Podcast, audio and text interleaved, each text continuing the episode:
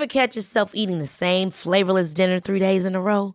Dreaming of something better? Well, HelloFresh is your guilt-free dream come true, baby. It's me, Kiki Palmer.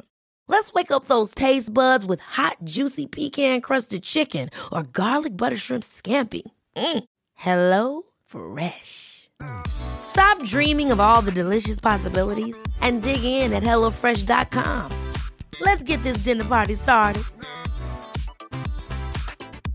A lot can happen in three years, like a chatbot may be your new best friend. But what won't change? Needing health insurance. United Healthcare Tri Term Medical Plans, underwritten by Golden Rule Insurance Company, offer flexible, budget friendly coverage that lasts nearly three years in some states. Learn more at uh1.com. Millions of people have lost weight with personalized plans from Noom, like Evan, who can't stand salads and still lost 50 pounds. Salads, generally, for most people, are the easy button, right? For me, that wasn't an option. I never really was a salad guy. That's just not who I am. But Noom worked for me. Get your personalized plan today at Noom.com. Real Noom user compensated to provide their story. In four weeks, the typical Noom user can expect to lose one to two pounds per week. Individual results may vary.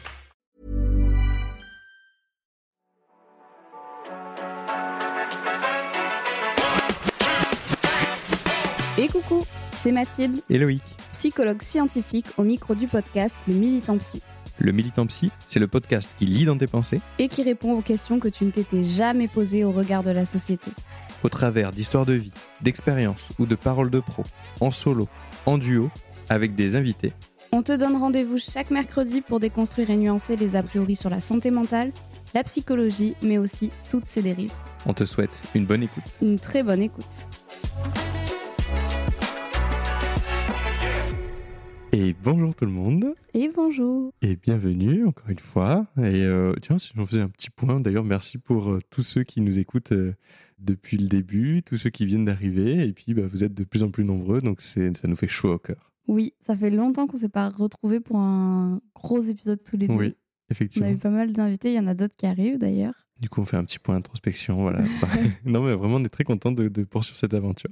Il y a plein de belles choses qui arrivent. Et bien aujourd'hui, on voulait vous proposer un épisode qui est un peu dans la continuité de, de ce qu'on a fait, mais Des où on, derniers, va, ouais. voilà, où on va Mhm. poser un peu les bases parce que euh, donc les bases sur le concept de stress post-traumatique, enfin la pathologie même euh, de- du stress post-traumatique, parce qu'on a parlé de beaucoup de choses, notamment de- donc des violences faites aux femmes. On a fait donc euh, du coup, euh, si tu fais un petit un petit bref récap, qu'est-ce qu'on a fait Oui, jusque bah, on, a, on, a eu, on a eu la chance d'avoir euh, Tiffen, euh, Tiffen D avec nous. euh, c'est la première invitée Mhm. euh, qu'on a eue au podcast. Et quelle invitée Enfin, vraiment, c'était une belle entrée en, en matière. voilà. Et moi, j'ai adoré cet épisode avec elle. Et, j'espère que vous l'avez aimé autant que moi. Enfin, autant que moi, je l'ai Mhm. trouvé impactant. Et puis, on a eu euh, dernièrement, là, le dernier qui est sorti avec euh, Olivier Daudier, du coup, qui est, qui est docteur en psychologie. Enfin, on a répondu à la question est-ce qu'on pouvait oublier un traumatisme et des Ouais. mécanismes en fait euh, qui pouvaient expliquer euh, cette sensation Mhm. d'oubli chez les victimes de stress post-traumatique. Et donc, euh, d'ailleurs, euh, si vous l'avez pas encore écouté, je vous invite à aller l'écouter parce que c'est en complément de ce Oui. qu'on va aborder. euh, Ça peut être juste après d'ailleurs. Vous allez certainement vous dire, mais euh, ils n'ont pas répondu à ça. C'est certainement dans, dans l'épisode euh, ben, avec euh, Olivier Dodier.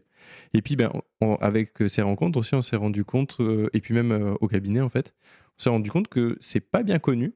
Euh, Le, le stress post-traumatique. Alors, on sait vaguement de quoi on parle, mais si on demande de, de le définir et de dire précisément ce que c'est, on n'est pas éduqué, on ne sait pas, en fait, finalement, Ben, ce que c'est. on n'est pas assez éduqué, ce qui est bien dommage parce que du coup, euh, il y a des gens qui en ont qui ne savent pas qu'ils en ont. Au sein de la justice, euh, les affaires sont mal traitées parce qu'il y a une méconnaissance du fonctionnement Mm. cérébral et donc euh, les expertises judiciaires, c'est la cata. Globalement, aujourd'hui, euh, comme on le disait dans l'épisode avec Tiffen, on reproche même parfois euh, aux, aux victimes des choses qui prouvent qu'il y a un stress post-traumatique et donc qui prouvent qu'il y a eu des violences, Mhm. puisque effectivement, parfois, quand on, a des stress post-traumatiques, eh ben, euh, on, c'est difficile de s'y confronter, donc euh, euh, de revenir dessus, etc. Et on sait que la façon dont les plaintes sont prises, etc. Bref, c'est un large sujet, mais on a plein d'épisodes qui arrivent euh, pour traiter ces sujets plus spécifiquement. Et donc, du coup, en fait, il y a énormément de confusion. Des confusions, par exemple, on, on entend beaucoup parler de trauma. Oui. Alors, qu'est-ce que c'est le trauma? Qu'est-ce que c'est vraiment le stress post-traumatique? Et qu'est-ce qu'il implique? Eh bien, on va répondre à toutes ces questions dans cet épisode. Alors, c'est vrai qu'on entend énormément parler de, de trauma. Euh, Mhm. C'est un peu un mot qui est utilisé à, Ouais, de, à toutes à tout- les ouais. sauces, on va pas mentir quand même. Et c'est compréhensible aussi parce que je crois qu'il y a quand même euh, C'est énorme, ouais. pas mal de personnes qui, au cours de leur vie, vont être confrontées à des événements de type traumatique Dans les données, on est entre 54 et 84% de chances d'être exposé. de risque. euh, oui, de risque, du coup, effectivement. oui, effectivement. Donc, de, de risque d'être exposé à, à un événement traumatique. Par événement traumatique, ça peut être plein de choses. Ça peut être un accident de voiture, euh, une attaque envers soi, être témoin de quelque chose de violent, je... le décès d'un proche, le décès d'un proche de manière soudaine.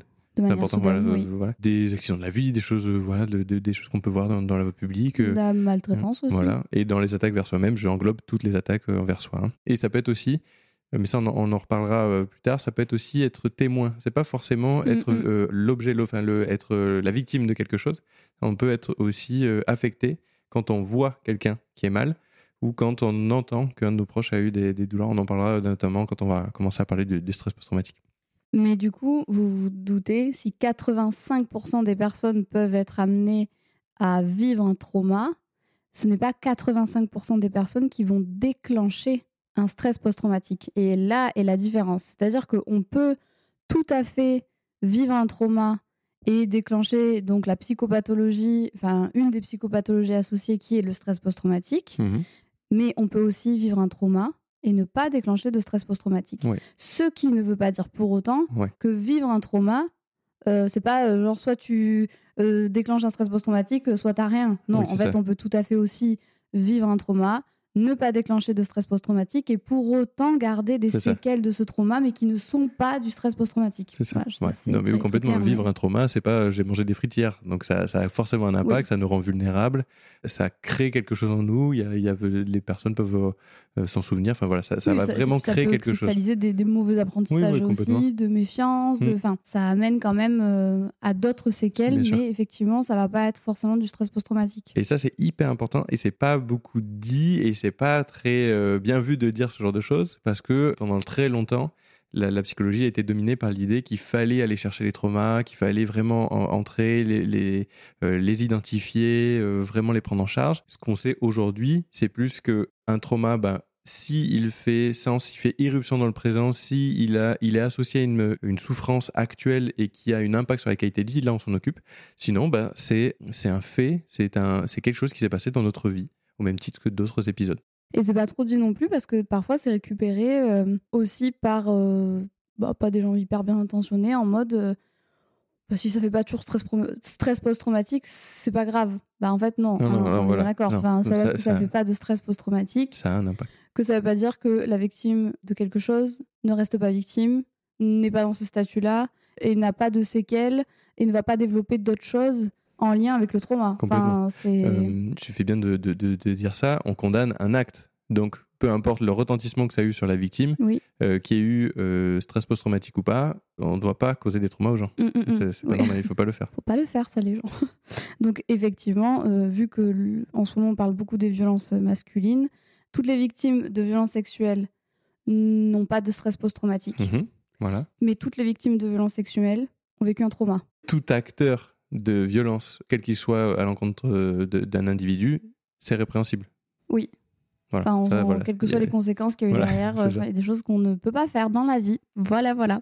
C'est important qu'on puisse euh, différencier ce qu'on appelle un événement traumatique du stress post-traumatique. L'événement traumatique, c'est un événement euh, ou une, une succession d'événements qui ont été suffisamment violents et intenses émotionnellement euh, pour euh, considérer que c'est traumatique, alors que le stress post-traumatique, c'est une psychopathologie à part entière, avec des critères bien spécifiques qu'on diagnostique et euh, qui euh, nécessitent une prise en charge pour que ça s'arrête. quoi. Et dans le stress post-traumatique, il faut différencier les traumas simples des traumas complexes. En fait, le trauma simple, c'est un événement pris isolément dans la vie euh, de la personne qui fait stress post-traumatique, donc un accident de voiture, euh, une agression, etc., etc.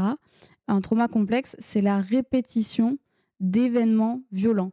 Donc, par exemple, euh, c'est ce qu'on va pouvoir retrouver chez les enfants qui ont subi des maltraitances, euh, Des violences à répétition. des violences à répétition, euh, où là, on est plus sur du trauma complexe, puisque ben, on ne travaille pas uniquement sur euh, un événement spécifique, mais bien sur euh, la succession de plusieurs situations où la personne s'est sentie en danger, en fait. Si on, si on reprend un peu de comment ça se passe concrètement, euh, on va être assisté du coup à un événement euh, donc euh, traumatique, c'est ce qu'on ce vient de dire. La plupart des gens vont avoir des symptômes dès le début en réaction avec, avec cet événement. Donc ça va être ce qu'on appelle la phase euh, de stress aigu en général suite à, suite à cette, cet événement post-traumatique. Mais on peut avoir un stress aigu sans déclencher de stress Alors, voilà, post-traumatique justement. aussi. Donc en fait, ça, c'est les premiers temps. Les, les- les personnes vont rapporter, c'est la, la grande majorité va rapporter au moins un symptôme qu'on retrouve dans le stress post-traumatique. Et puis, petit à petit, ça va décliner, diminuer et revenir à la normale. Sauf, du coup, pour 5 à euh, 12, je crois, pour cent des chiffres, faudrait que je, je vous mettrai les études, mais 5 à 12% des personnes qui, là, vont développer un stress post-traumatique. Et là, quand tu développes un stress post-traumatique, eh ben, c'est pas marrant. C'est pas marrant du tout. Alors, nous, on prend pas mal de personnes qui souffrent de stress post-traumatique. Euh, la majorité, ce sont des femmes. Et parce qu'on a une, après, on a une, une patientèle assez féminine. hein, et mais, puis euh, aussi, euh, malheureusement aussi, euh, enfin, il y a un sexe ratio qui n'est pas équilibré. On a plus de risques de développer un stress post-traumatique quand on est une femme que quand on est un homme. Et on a plus de vulnérabilité à développer des stress post-traumatiques quand on est une femme. Oui. Euh, mais ça s'explique par euh, plein de choses, en fait. Oui, hein. Globalement, actuellement, on vit dans une société qui est plus violente pour les femmes que pour les hommes. Tu as plus de risques en tant que femme euh, de vivre des traumas, en fait, euh, parce que ben, tu as plus d'insécurité, euh, notamment dans l'espace public, etc. Et que ben, aujourd'hui, ben, les violences masculines sont essentiellement dirigées vers les femmes et les enfants. Et pour compléter ce que tu disais, du coup, quand on est euh, victime euh, d'agression sexuelle ou de viol, on a plus de chances de développer un, un stress post-traumatique qu'un accident de voiture, des choses comme ça aussi. la façon dont l'acte est perçu par la société va conditionner aussi euh, la façon dont la personne elle va pouvoir se remettre ou non de l'événement traumatique. Euh, quand je vis un, vis un accident de voiture, tout le monde est OK pour dire bah, c'est horrible, on s'est inquiété, enfin on va dans le sens de la victime et personne ne se pose la question et voilà, il y a une reconnaissance en fait euh, euh, et un soutien euh, qui est primordial qu'on ne retrouve pas notamment quand euh, on parle d'agression euh, sexuelle. Bon, il y a plein d'événements qui peuvent expliquer que dans ce type d'a- d'a- d'agression, en fait, on est plus à risque de développer un stress post-traumatique. On ne rentre pas forcément dans les détails parce que après c'est plus compliqué. Donc, maintenant qu'on a fait un peu ce point-là, qu'est-ce que c'est concrètement? Qu'est-ce qui peut euh, nous mener euh, à développer un, stress post-traumatique? Et euh, peut-être qu'on peut commencer par les vulnérabilités individuelles qui peuvent entraîner ça. Qu'est-ce qui cause à la suite d'un trauma? On est plus vulnérable du coup à développer un stress post-traumatique quand euh, on n'a pas de support social par exemple, euh, quand euh, du coup on est exposé à un trauma, bon, forcément, ça nous rend plus à risque. Qu'est-ce qu'il peut y avoir d'autre aussi plus tu es exposé à des traumas, plus tu es à risque, oui, de développer des stress voilà. post-traumatiques. Et si tu as déjà un stress post-traumatique, ça te rend encore plus vulnérable d'en déclencher d'autres Oui, complètement. plus tard. Parce que du coup, tu te dissocies plus facilement, puisque Ouais. le- la dissociation, c'est un mécanisme qu'on retrouve dans le stress post-traumatique. Donc, euh, Ça peut être dû aussi à des modifications cérébrales qui sont entraînées par le stress post-traumatique. Alors, il y en a plusieurs, mais en gros, euh, il y a euh, des réductions de volume d'une certaine partie de- de- de- du cerveau, comme les hippocampes, qui sont les relais de la mémoire. Euh, il va y avoir aussi des- une hyperactivation de l'amygdale, qui est le centre de la peur et de nos émotions, enfin, surtout de la peur, et des euh, hypofonctionnements aussi au niveau du cortex euh, préfrontal, donc à l'avant du cerveau, aussi où il va moins bien fonctionner. Et puis il y a d'autres parties euh, qui m'échappent. Et ça, ça peut expliquer aussi le fait que ça revienne euh, plus régulièrement. En gros, quand on a un stress post-traumatique, alors ça peut se manifester par des flashs. Donc les flashs, c'est vraiment des images intrusives qui vont arriver dans votre tête euh, sans forcément qu'il y ait de déclencheur. Vraiment, c'est quelque chose de très intrusif que vous pouvez pas maîtriser euh, et qui va être associé à une forte émotion. euh, ou par des pensées intrusives aussi assez quotidiennes, etc., etc. Par des cauchemars aussi, on va avoir beaucoup de cauchemars. Un état de stress, de l'hypervigilance, une difficulté à hum, en parler. En fait, on se rend compte qu'il y a plein d'évitements des évitements, voilà. Ça, c'est euh, un- c'est- stress C'est post-traumatique. central même dans, dans, dans tout ça. Euh, on va éviter d'y penser, on va éviter de retourner sur un lieu particulier euh, ou de prononcer un prénom. On va vraiment euh, mettre en place tout un tas de mécanismes pour éviter de se confronter à l'événement euh, traumatique parce que en fait émotionnellement il est euh, très très très compliqué à vivre quoi. C'est pour ça que vous voyez souvent trigger warning. Si les gens qui n'ont pas de stress post-traumatique, ben, pourquoi on met ça? C'est parce que des mots, des, des choses qui peuvent faire référence à un trauma peuvent vraiment générer une émotion ultra violente.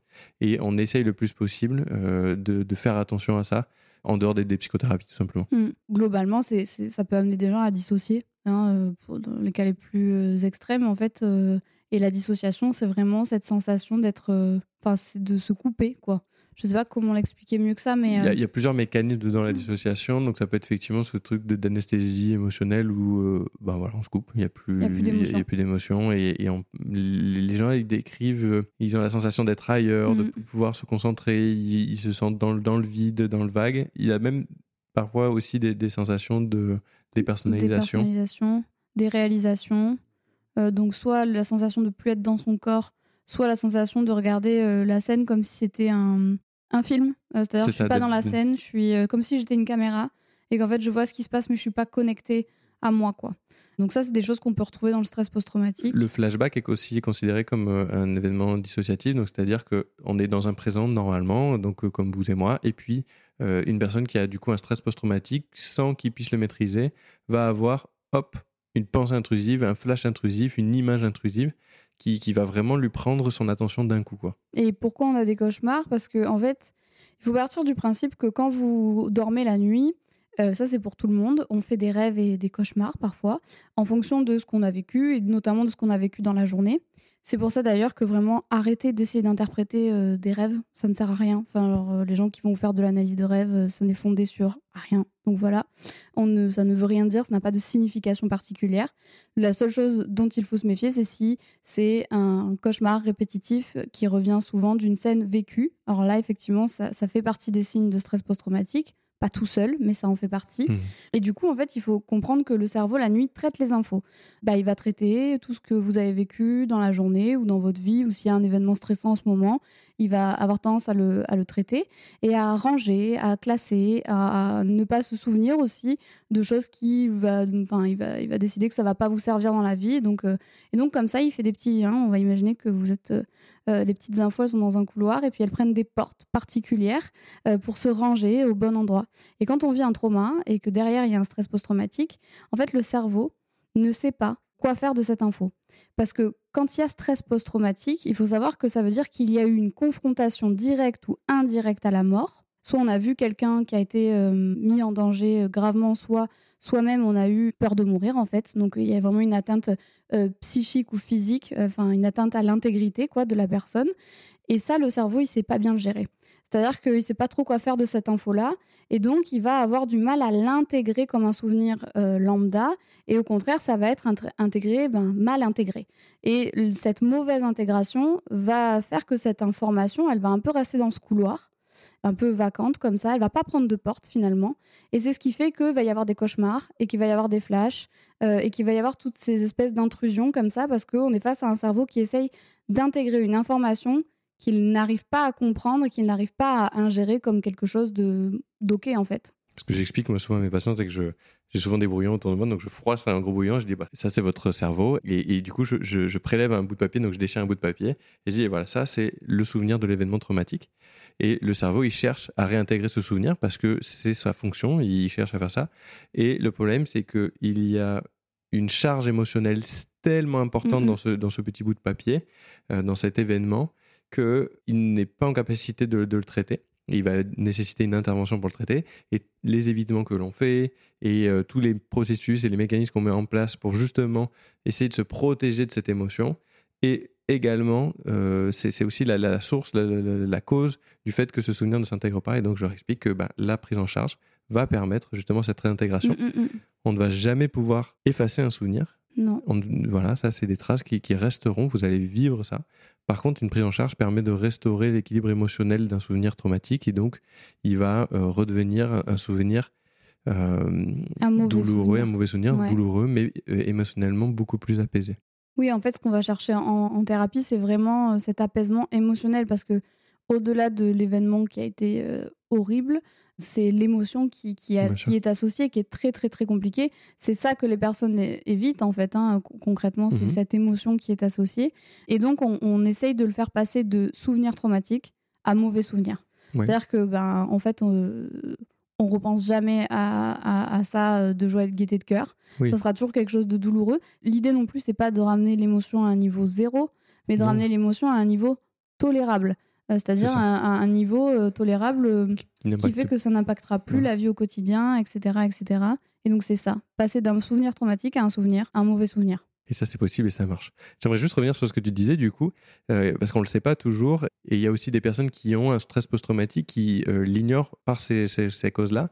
Les études autour du, du stress post-traumatique, elles sont beaucoup développées au moment des attentats du World Trade Center et euh, de la guerre du Vietnam. Parce que, bah, oui, forcément, il y a eu beaucoup de, de, de Mhm. personnes qui ont été traumatisées à la suite de ça. Il y a plus de risques de développer un stress post-traumatique quand on est témoin direct, mais pas que. Il y a des personnes qui ont regardé les, les infos en boucle et qui ont déclenché des stress post-traumatiques tellement la, la- la violence des images était forte. En plus, c'était une période où on, on- on- voilà, on voyait en direct les choses. Donc ça, il y a des personnes qui ont développé un stress post-traumatique alors qu'ils n'y étaient pas. Il y a des personnes qui ont perdu des proches dans ce genre de- de- d'attentats et qui, du coup, ont développé des stress post-traumatiques à la suite de ça parce que entendre ce qu'ont vécu leurs proches a été euh, ben, traumatisant. Mm. Il y a des personnes aussi qui sont indirectes, donc qui étaient par exemple dans la rue, qui n'étaient pas dans, dans, le, dans les étages, euh, qui ont développé des stress post-traumatiques. Donc ça, c'est hyper important de garder à l'esprit que on peut développer des traumatismes, mais il ne faut pas euh, avoir honte ou, ou se sentir Mm, mm, coupable mm. de développer quelque chose quand on ne l'a pas vécu directement. On peut quand même euh, souffrir de quelque chose de traumatisant. Euh, Et d'ailleurs, même chez les soignants. et hein. voilà, bah, on peut même aller faire ce, ce- ce pont-là. Mais c'est par procuration. Donc, même en tant que soignant, plus tu es exposé à des histoires de vie euh, difficiles, à des souvenirs difficiles, etc., plus tu prends le risque, entre guillemets, de de- de- d'être traumatisé. Quoi. Ouais, mais ça, mais ça, on pourra faire une vidéo à part entière de comment font les, les- justement les, les, Et les pendant psys. la période du Covid, euh, d'ailleurs, euh, on a eu des soignants qui ont, qui ont déclaré des stress post-traumatiques, euh, notamment des, des infirmiers, infirmières. euh. Et du coup, bah, ça, on pourra en parler euh, effectivement de, de, de, ça, comment les psys font pour prendre en charge euh, du coup euh, et, et pas s'affecter eux-mêmes. Mais, euh, mais voilà, il faut le savoir. J'ai par exemple une, une patiente qui a développé un stress post-traumatique quand elle a appris euh, qu'une de ses amies Mm. a eu euh, une attaque contre elle. Ça a été euh, très difficile pour elle de se dire mais c'est pas normal, c'est pas moi qui l'ai vécu, je devrais pas souffrir. En fait, si, bah si, parce que c'était extrêmement violent ce que son amie avait vécu. Elles étaient très proches et, et du coup, bah, ça peut impacter. Donc ça, gardez ça à l'esprit au cas où. Et voilà, les, les flashs et les souvenirs traumatiques sont, sont quand même quelque chose de, de central. Mais il n'y a pas que ça. Du coup, il y a les évitements qui vont l'être. Donc Mm. ça va être dont, on a parlé, qui vont être euh, donc euh, le fait d'éviter de se confronter aux En fait, globalement, tout ce qui peut rappeler le souvenir, on va l'éviter. Donc, euh, ça va être des mots, ça va être des situations, ça va être des images, ça va être d'éviter de regarder certaines scènes, même dans certains films. euh, Ça va être vraiment des, euh, de passer dans certaines rues, de ne plus euh, côtoyer certains lieux. De, il va y avoir tout un tas de, de- de stratégies en lien avec l'événement qui vont être euh, activement évitées pour éviter d'y repenser, en fait. Et ça, si vous avez un stress post-traumatique, c'est complètement normal que vous fassiez ça. Que vous soyez en thérapie ou non, c'est normal que vous fassiez ça parce que tout simplement, c'est vécu comme un tel danger, une telle euh, violence, une Mhm. telle détresse que quand on évite de faire ça, ça soulage. Donc notre cerveau, il a vite appris que ben, éviter, ça allait nous, nous faire du bien. Et c'est tout à fait normal d'avoir développé euh, ce genre de stratégie. même si on parle d'une psychopathologie, c'est une stratégie d'adaptation hyper fonctionnelle sur du court terme. Euh, moi, personnellement, si à l'approche de quelque chose, mon cerveau me dit tu vas mourir, je n'y vais pas. Ouais, complètement. Enfin, de façon très naturelle et logique. Enfin, je ne Ouais, connais aucun être humain qui dit ok, c'est parti, on y va. Bah non, c'est pas possible. Donc euh, c'est hyper fonctionnel. C'est juste que bah, sur du long terme, en fait, euh, malheureusement, on sait que ben ça développe d'autres choses. Voilà. Euh, et c'est pour ça que euh, faut se faire accompagner et il faut se faire accompagner, comme toujours, par des personnes formées et très bien formées euh, au stress post-traumatique. Parce que fera, du ouais. coup, euh, on peut vite tomber en fait bah, sur des gens qui vont vous flinguer, quoi, sur des Ouais, traumas comme ça. On vous fera une petite préconisation justement de que- qu'est-ce qu'il faut faire. Sur les autres symptômes qu'on peut avoir, ça va être des symptômes aussi beaucoup émotionnels, où on peut retrouver de la colère, de l'irritabilité, de la tristesse. Ça, c'est euh, voilà, des choses qu'on peut Oui, il y retrouver. a d'autres émotions euh, associées, ouais. Culpabilité et honte. Donc euh, globalement, il y a c'est ce genre de choses qu'on qu'on va pouvoir retrouver. Et il va y avoir aussi des symptômes d'hypervigilance. Ça, c'est quelque chose sur lesquels les, les thérapeutes vont normalement se centrer. Les symptômes d'hypervigilance, ça va être tout ce qui va être sursaut, euh, regarder derrière soi, Scruter euh, l'environnement. scruter l'environnement, Mm. vérifier un peu où sont les portes, où sont les, les, les fenêtres, des choses comme ça pour s'enfuir. Ça va être euh, être régulièrement surpris dès qu'il y a du bruit, dès qu'il y a des choses comme ça. Ça va être plus sensible à des ambiances, des odeurs, des choses comme ça. Voilà. Tout ça, ça va être des symptômes d'hypervigilance. En gros, c'est notre cerveau qui est en veille, plus en veille que, que d'habitude sur, sur le danger qui est au- autour de nous et qui est hyper alerté, en gros. En fait, il faut, il, faut, il faut juste se rendre compte que les personnes qui ont eu un stress post-traumatique, ce sont des personnes qui se sentent en danger en permanence. Mm. C'est-à-dire que le cerveau, il est en permanence Sur le qui dans un Ouais. truc de survie. Voilà, Voilà. c'est ça. Ouais, c'est bien résumé. Euh, c'est- c'est c'est la survie, euh, c'est- c'est-à-dire que les personnes ne vivent plus, elles survivent tous les jours euh, avec ce truc de euh, je vais développer des stratégies pour éviter le danger et pour ne pas mourir. Et vu qu'elles revivent en plus, qu'elles ont des reviviscences, c'est parce que, en fait, c'est ça, hein, le stress post-traumatique, euh, c'est pathologie, on se souvient trop. Enfin, c'est- c'est- prenant, quoi. Il y a, y a cette espèce de truc, euh, euh, alors plus ou moins envahissant selon les personnes, mais quand même, qui rappellent à l'ordre, en fait, et qui viennent dire à la personne en permanence Tu vas mourir, tu vas mourir, tu vas mourir. Euh, donc, c'est des personnes qui sont vraiment dans un état de survie, d'alerte. C'est comme si vous étiez dans un bâtiment et que l'alarme incendie, elle sonnait tout le temps. C'est ça. En, en fait, au permanence. moindre truc qui bouge, hop, elle, Elle- elle, elle elle sonne. quoi. Voilà. C'est-à-dire que c'est complètement déréglé. C'est adapté qu'elle sonne puisqu'elle a vraiment la sensation qu'il se passe quelque chose de grave. Mais euh, ben, ce serait aussi invivable que si vous étiez en permanence en train d'essayer de travailler dans un bâtiment où vous avez une alarme incendie qui sonne toutes les deux secondes. quoi. C'est compliqué. C'est effectivement une, une pathologie qui est associée à énormément de difficultés dans la vie quotidienne. Ça altère beaucoup la qualité de vie. Il y a beaucoup de comorbidités aussi, donc ça peut euh, entraîner euh, des troubles euh, spécifiques comme la dépression, euh, plus d'anxiété. Plus de risques de troubles anxieux généralisés Voilà. aussi. Euh, ça va aussi, ça peut, ça peut générer des difficultés euh, dans l'intimité, la sexualité. Euh, ça peut Ou dans les impacter- relations interpersonnelles. voilà, dans la en fait, relation, hein, donc dans le couple, euh, avec nos amis, avec les autres. Et voilà, il y a tout un tas de choses. Ça peut aussi entraîner des consommations euh, De de, substances. de substances. Mm. Ça va être associé à beaucoup de choses. Et si vous deviez retenir une seule chose de ce podcast, si vous avez la sensation de, ou, ou un doute sur le fait que vous avez développé un, un stress post-traumatique, ou si on vous a diagnostiqué un stress post-traumatique, ça évolue de manière chronique. Malheureusement, l'idée de se dire bah, ça va passer, c'est normal, j'ai vécu quelque chose de douloureux, euh, non, c'est pas grave, ou des choses comme ça, ça va évoluer de, voilà, de manière chronique, ça va jamais partir et ça va continuer à pourrir en fait la vie. Et c'est ça qui est le plus dur. Et quand nous on rencontre nos patients, c'est ça le plus dur, c'est que je pense que c'est le truc le, plus difficile en tant que soignant, c'est que c'est injuste. C'est Oui. injuste parce que euh, bah, vous avez vécu des choses terribles et c'est à vous en fait de vous venir vous faire chier en psychothérapie avec des, des thérapies qui sont certes efficaces mais difficiles. Euh, J'ai une patiente en ce moment que, que je suis. euh, euh, on a quasiment fini, elle va beaucoup mieux. enfin, on a fini ce versant-là, euh, où il y a eu des, une agression euh, sexuelle, quoi. Et elle a, eu- elle a eu cette phrase de me dire euh, ça, c'est encore à moi de. ouais. Moi, c'est, je, C'est je l'entends encore à tout le moi temps. de, de, de, de, de gérer ça, quoi. Alors, lui, il peinard en sa life, et moi, je paye, parce qu'en plus, ben, on coûte cher, on ne veut pas mentir. Ouais, non, bien sûr. Ça, ça devrait être pris en compte ça, dans, dans et c'est- des et procès. C'est terrible parce que du coup, tu es là, tu payes un thérapeute euh, et tu, tu souffres parce que ben, c'est c'est des, des prises en charge qui sont, alors qui, quand elles sont terminées, vous changent la vie, très, Ouais, très sincèrement, mais qui sont euh, intenses. Très intenses euh, et, euh, et très. Enfin voilà, au niveau émotionnel, c'est chargé quoi. C'est, pour ça que nous, voilà, nous, en tant que thérapeute, on est là pour essayer de, de vous accompagner au mieux. Et, et ça peut se faire aussi avec beaucoup de, de bienveillance Ah, et de. Et il faut de que ça se fasse, Non, mais vous voyez ce que je voulais dire bienveillance, mais surtout, ça peut se faire. Je sais que. Alors, ça, ça dépend des styles des thérapeutes, mais je sais que nous, on arrive à le faire ça. On peut aussi faire rendre les choses plus euh, légères en entretien, les aborder tranquillement. Il y a des moments douloureux, émotionnels, mais c'est pas que ça, une thérapie euh, sur le stress post-traumatique. Euh, c'est aussi des moments. ben, De réconfort. De réconfort, ouais, Mm. voilà, exactement, de réparation. Il y a un truc aussi qui est important, c'est que quand il se passe des choses euh, euh, compliquées, souvent il va y avoir des, cellules de crise, des cellules psychologiques qui se mettent en route, et, souvent il va y avoir du débriefing qui va se mettre en place euh, auprès des, personnes qui ont vécu quelque chose de, difficile. Ça, c'est important de garder à l'esprit que c'est- pas efficace. Ça, ne montre pas une réduction de, l'apparition d'un stress post-traumatique. Donc, si vous avez vécu quelque chose comme ça et que vous dites, bah, c'est bon, j'ai fait le débriefing, ça va aller, et qu'il y a quand même des symptômes, bah, c'est important d'aller prendre en charge tout ça. Et je dis ça pour tout le monde et aussi pour euh, les hommes parce que ça, c'est euh, rare de voir les hommes consultés pour le stress post-traumatique alors qu'on peut y être exposé. Euh, alors souvent parce que ça se passe dans des, dans des corps où c'est pas bien vu. Donc je parle euh, l'armée, pompiers, des choses comme ça, police, enfin bref, des corps où c'est pas bien vu de voir des psychologues et de raconter tout ça, mais en fait c'est hyper important et, ça peut éviter ben, des, grosses répercussions après et, notamment sur nous, sur notre métier, sur des choses comme ça et sur notre famille, sur plein de choses. C'est important de garder à l'esprit qu'on n'est pas. C'est pas parce qu'on on se sent euh, fort, qu'on se sent euh, euh, puissant ou, ou quoi qu'on ne peut pas développer un stress post-traumatique. Et d'ailleurs, c'est pas parce qu'on est faible qu'on a développé un stress post-traumatique. Bon, avec tout ce qu'on s'est dit, j'espère que vous avez un peu une meilleure connaissance de, de, ce que c'est et de ce qui se passe.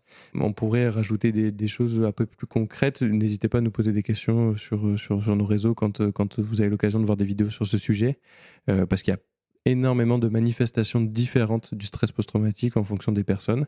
Voilà, c'est pas toujours euh, clair, c'est pas toujours euh, limpide comme, comme on a pu vous l'exposer là. Donc. Oui, puis ça va dépendre de comment on est stimulé aussi au quotidien. Il euh. y, y, a des gens qui arrivent à le laisser de côté un certain temps, alors que quand tu évalues, en fait, il y a carrément un stress post-traumatique, mais qui n'y pensent tellement pas, qui vont. Enfin. Oui, les stratégies d'évitement sont tellement fortes voilà, qu'effectivement, ça, ça, ça, ça saute tellement fortes que sans te rassurer et ça, ça, semble être bien géré comme ça alors qu'en fait quand on fait quand on évalue nous enfin moi ça m'est arrivé tellement de fois de tomber dessus parce que j'évalue et que j'évalue d'autres choses etc euh, et que je pose les questions mais où la demande de la personne c'est pas du tout ça à la base. Et que parfois c'est pas sa demande qu'elle a pas envie de travailler dessus mais que toi tu sais quand ton thérapeute que si tu vas pas dessus là par contre ça risque de parfois de gêner la prise Oui, en charge en fait. C'est comme on disait, un, un événement traumatique ne développe pas forcément un stress post-traumatique, mais malheureusement, quand il y a un stress post-traumatique, souvent, c'est le nœud qui maintient aussi les autres euh, problématiques qui sont parfois au premier plan pour les patients. Et euh, ils espèrent qu'on n'ait pas besoin de traiter ça euh, souvent parce que bah, c'est douloureux et c'est difficile. Alors, justement, quand on prend en charge, il y a quand même des choses à faire attention en tant que, en tant que patient pour essayer de- d'aller vers des personnes qui ont des bonnes connaissances sur, sur tout ça parce que par l'histoire, le psychologue s'occupe des traumas, des choses comme ça, mais toutes les psychothérapies ne sont pas efficaces pour traiter un stress post-traumatique. Et, euh, et puis quand même, il faut quand même des bonnes connaissances euh, sur bah, ce que c'est le traumatisme, qu'est-ce que c'est un stress post-traumatique, comment fonctionne le comportement humain pour pouvoir prendre en charge euh, quelque chose d'aussi complexe que le stress post-traumatique. Qu'est-ce qui a été montré efficace dans, dans la littérature? Ce sont les TCC, les thérapies cognitivo-comportementales euh, et émotionnelles donc avec euh, notamment des thérapies d'exposition qui ont montré le- beaucoup d'efficacité. Et euh, le MDR aussi qui a montré l'efficacité sur la prise en charge, notamment dans ce dont parlait Mathilde, des reviviscences et des, des Plutôt flashs. pour les traumas simples. Voilà. Ça, c'est. Alors, on se fait à chaque fois attaquer quand on attaque un peu le MDR, mais c'est pas notre vision, c'est la vision de la littérature. Le MDR, il faut le voir comme un outil. C'est un excellent outil pour aller travailler sur les flashs, sur les reviviscences, sur les choses comme ça. C'est pas une- un outil qui va permettre de résoudre tout le stress post-traumatique. Et après, il va faire appel à d'autres choses parce que ça a des impacts un peu partout. C'est ça qu'il faut oui, garder à l'esprit. puis euh, attention parce qu'aujourd'hui, il y a des gens formés à l'EMDR qui n'ont aucune connaissance en psychopathologie. et voilà, c'est ça. Enfin, c'est pas, euh, c'est pas, c'est pas des. Ils- ouais. C'est-à-dire qu'ils ont juste fait de l'EMDR, ils C'est sont ça. juste formés à la technique de l'EMDR, qui donc est un outil, et qui n'ont pas fait de psycho. Donc ils n'ont pas de connaissances sur euh, le stress post-traumatique, sur... euh, Enfin, il faut faire attention à- aussi à... Il y, a y de très bons psychologues qui sont très bien formés à l'EMDR, et il y a euh, des gens qui sont formés à l'EMDR. Très bien. Voilà. C'est très bien. Bon, après, vous, connaissez, vous pouvez aller voir d'autres euh, vidéos à nous ou d'autres contenus à nous. Vous pourrez avoir de l'info plus euh, sur tout ça. Donc, une fois basé, ce- ce- euh, franchi cette étape et que vous avez trouvé quelqu'un qui vous semble euh, compétent, il va falloir trouver quelqu'un avec qui vous sentez bien. Plus que les autres troubles encore. Euh, bon, pour tous, c'est le cas, mais quand même là, il faut se sentir en confiance, vraiment avec la personne. Ça, c'est hyper important et, et ça doit être la base de la, de la psychothérapie pour qu'elle soit efficace pour le stress post-traumatique, parce que la prise en charge, elle n'est pas facile.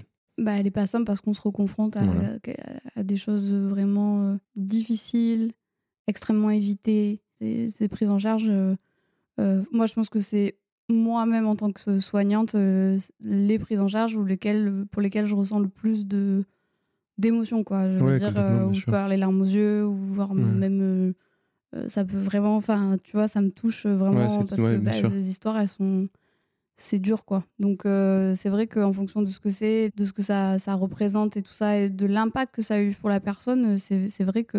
Enfin, moi je me dis toujours, quand je vois... Parce qu'en fait on n'est pas insensible, hein, il faut arrêter le truc de...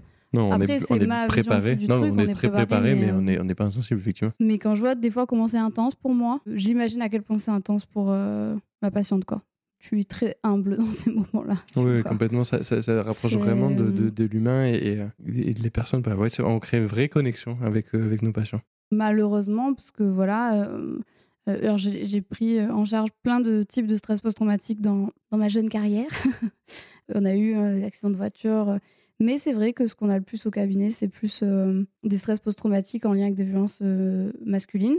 Et c'est pour ça aussi que dernièrement, on a pris cette, euh, cette direction-là, euh, d'être encore plus, on l'avait déjà, hein, on va pas mentir, mais euh, d'être encore plus euh, militant en fait euh, sur le féminisme, etc. Parce que en fait, au cabinet, euh, c'est tellement courant que euh, les femmes aient des traumas de violence masculine et beaucoup en fait euh, ont aussi des stress post-traumatiques en lien avec ça. Et en fait, au bout d'un moment, ça, ça fout un peu les, ça fout un peu en rogne quoi. Ouais, bien sûr, Bah, parce que toujours pareil en fait. Euh, bah, voilà, c'est pas juste de devoir euh, avoir à faire tout ça déjà qu'on a vécu quelque chose de difficile.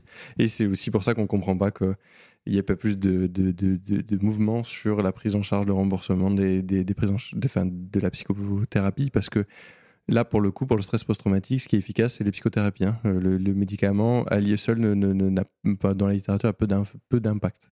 Donc soyez exigeants avec le thérapeute que vous avez rencontré et c'est ok de, voir des plusieurs thérapeutes. Voilà, ça il faut, faut pas se- s'embêter avec ça. Enfin, c'est ok de faire ça. C'est pas grave de faire ça. Au contraire, faites-le. Qu'est-ce qu'il y a d'autre encore euh, qu'on qu'on peut vous euh, préconiser aussi dessus? Une fois que vous êtes en confiance, que c'est parti Il faut que votre thérapeute vous donne de l'information le plus possible. Ça, c'est important que vous ayez de l'information qui, vous explique un peu ce qui se passe, tout ça. Et puis on peut inclure euh, l'entourage aussi hein, dans les prises en charge pour donner de l'info, pour expliquer et pour euh, nuancer les discours aussi en fonction des discours que vous recevez. Euh, on peut tout à fait voilà, recevoir la famille, le proche, euh, une personne de confiance en, en fait euh, qu'on peut venir éduquer Mhm. euh, sur ces questions-là pour qu'il y ait davantage de soutien puisqu'on sait que le pronostic aussi d'un stress post-traumatique est bien plus Oui, positif quand le support social ouais, est. ouais. intéressant. Non, mais effectivement, c'est. oui, c'est- en tout cas, il y a un meilleur pronostic pour la suite si autour de moi j'ai du soutien, de la Mhm. reconnaissance et pas l'inverse, quoi. Complètement. Mm, c'est- Complètement. Et puis, la dernière recommand- recommandation qu'on peut vous faire, c'est que les données de la, psychothérapie euh, sont plutôt bonnes pour le, stress post-traumatique, et- mais elles sont entachées par ce qu'il y a beaucoup de personnes qui arrêtent les thérapies. Et, et bah, dû à plein de choses, et notamment dû aussi au fait que c'est difficile de se reconfronter. On peut vous, ouais, vous donner cette info-là, que oui, c'est difficile, mais que au bout du tunnel, en fait, c'est que ça, se calme, quoi. Ça s'apaise. On a vu des, personnes vraiment aujourd'hui euh, qui vivent une vie complètement différente, quoi. Bah, la vie qu'ils auraient vécue, enfin qu'elles auraient vécu euh, à la base euh, si s'était pas Mhm. passé ça en fait. hein, euh. mais du coup, c'est une reconnexion à soi, une reconnexion à ses projets, une reconnexion euh, à ses valeurs, bah, à la vie en fait. hein. On passe d'un mode survie à un mode je vis. On éteint l'alarme quoi. Donc euh, c'est hyper apaisant et puis ça permet de se reconstruire, ça permet de se réparer, ça permet de se reconnaître et d'avoir parce que il y a aussi euh, l'obtention d'une reconnaissance en fait. euh, quand on se sent responsable parfois de quelque chose pour lequel on a zéro responsabilité, euh, de changer d'état d'esprit, de se dire en fait, bon, ben, il y a la colère hein, qui peut prendre le relais Mhm, de c'était pas normal et, et, et c'est injuste, mais ça, ça se travaille aussi. Mais en tout cas, oui, il y a une reprise, une reprise de vie et ça devient un très très mauvais souvenir euh, qui fait partie de l'histoire de la personne, mais qui n'écrit plus l'histoire de la personne. Totalement, ouais. C'est vraiment la différence. C'est ça, et le passé, en fait, ne dicte plus le, le, le- le présent, en fait. Ça, ça, ça, voilà, ça change les vies, comme, comme tu dis, donc on peut que vous encourager à, à faire ça. Si on devait faire un petit bref récap, euh, une espèce de point clé de, de cet épisode, Euh, On en bah, balance si quelques-uns. premier point clé, donc tous les gens qui ont vécu des traumas, donc des événements traumatiques, euh, ne développent pas de stress post-traumatique, mais tous les gens qui ont des stress post-traumatiques euh, ont vécu des événements traumatiques. totalement, Voilà. de près ou de loin, gardez ça aussi à l'esprit. Ça se prend bien en charge, Ça se prend bien en charge. ça se guérit. Enfin voilà, on Oui, peut- on n'est se pas obligé. Oui, euh, c'est- oui. oui, ça se ça c'est hyper important de dire ça, c'est Oui. qu'on l'a pas dit, ça se guérit. Oui, euh, Enfin, oui. ne- c'est On- possible de ne pas avoir un stress post-traumatique toute sa vie. C'est- oui. Euh, mais ça se guérit avec des thérapies et plutôt des thérapies cognitives et comportementales, préférablement. Enfin, en tout cas, la littérature, elle va dans ce sens-là à l'heure actuelle. Si on va dans les détails pour les psys qui veulent se former, c'est thérapie d'exposition qui montre le plus d'efficacité.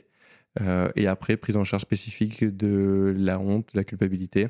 Il y a le scripting aussi qui est pas mal ça, c'est ouais, une technique complément. spécifique. en complément. Donc c'est tout Euh, ce genre de choses sur lesquelles il faut aller. Voilà, ça se manifeste par euh, des flashs, des cauchemars, de l'hypervigilance, beaucoup d'anxiété, des, troubles du sommeil aussi. Euh, voilà, il peut y avoir des comorbidités telles que la dépression, troubles anxieux généralisés. euh, voilà, ça a vraiment un impact sur la qualité de vie. C'est vraiment toujours en lien avec le sentiment d'avoir vécu de près ou de loin euh, quelque chose qui va porter atteinte à l'intégrité physique ou psychique d'une personne et qui amène à, à, parfois à dissocier, etc. Si tu as la sensation d'avoir oublié ou d'avoir oublié des parties de ce que tu as vécu, je te renvoie au dernier gros épisode. Parce qu'entre-temps, je crois qu'on a parlé Ouais, d'un autre avec, truc. avec Olivier Dodier. avec Olivier Daudier sur euh, Peut-on oublier un traumatisme où tu as toutes les Ouais, explications. on donne un peu d'infos là-dessus.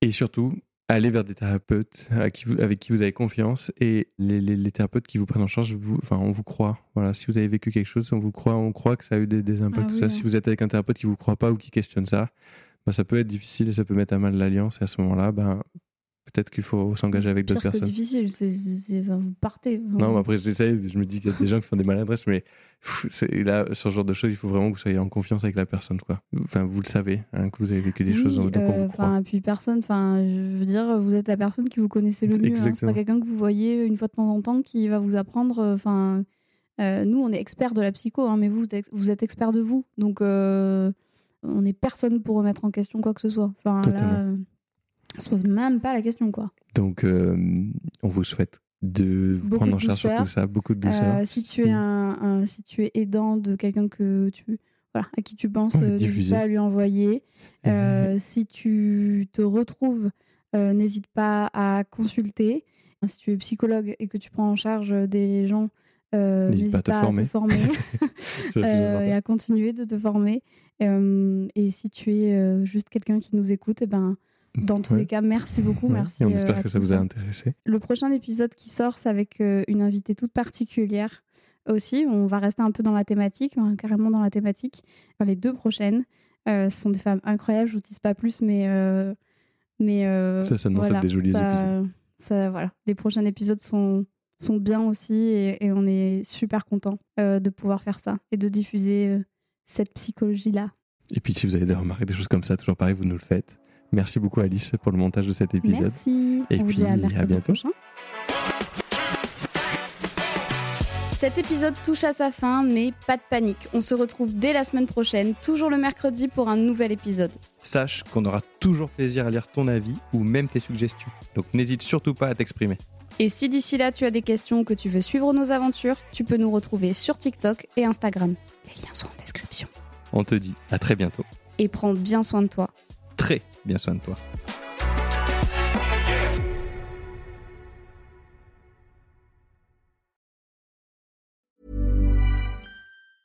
Ever catch yourself eating the same flavorless dinner three days in a row? Dreaming of something better? Well, HelloFresh is your guilt-free dream come true, baby. It's me, Kiki Palmer. Let's wake up those taste buds with hot, juicy pecan-crusted chicken or garlic butter shrimp scampi. Mm. Hello Fresh.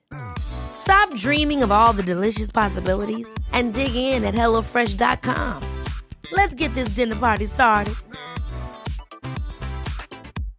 How would you like to look five years younger? In a clinical study, people that had volume added with Juvederm Voluma XC in the cheeks perceived themselves as looking five years younger at six months after treatment. Look younger, feel like you. Add volume for lift and contour in the cheeks with Juvederm Voluma XC. Reverse signs of aging by adding volume to smooth laugh lines with Juvederm Volure XC. For important safety information and to find a licensed specialist, visit juvederm.com. That's J U V E D E R M.com. Not for people with severe allergic reactions, allergies to lidocaine, or the proteins used in Juvederm. Common side effects include injection site redness, swelling, pain, tenderness, firmness, lumps, bumps, bruising, discoloration, or itching. There's a risk of unintentional injection into a blood vessel, which can cause vision abnormalities, blindness, stroke, temporary scabs, or scarring. Talk to a licensed specialist to find out if it's right for you. Even when we're on a budget, we still deserve nice things. Quince is a place to scoop up stunning high-end goods for 50 to 80% less than similar brands. They have buttery soft cashmere sweaters starting at $50, luxurious Italian leather bags, and so much more. Plus, Quince only works with factories that use safe, ethical, and responsible manufacturing. Get the high-end goods you'll love without the high price tag with Quince. Go to quince.com slash style for free shipping and 365-day returns.